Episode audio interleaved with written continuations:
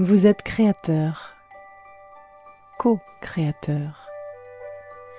Vous pouvez être ceux par qui le miracle arrive, ceux qui livrent passage, qui mettent au monde. Vous pouvez être cela, chacun de vous dans son destin, dans le choix que vous opérez.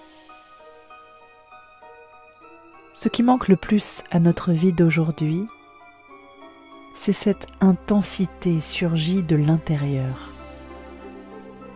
Ce ne sont pas des contenus qu'il faut transmettre, c'est une manière d'être intense.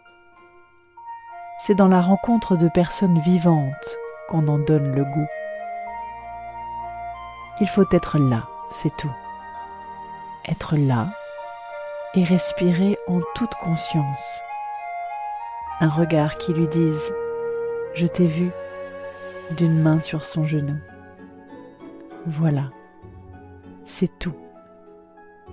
Chacun de nous, en changeant sa vie, en métamorphosant le rapport qu'il entretient avec les choses, avec les êtres, en vivant un grand amour ou simplement en arrosant son pot d'azalée, en caressant la tête d'un enfant, en faisant mille gestes d'amour, chacun de nous sauve le monde sans le savoir. Alors ne vous jugez pas sur le chemin de votre évolution.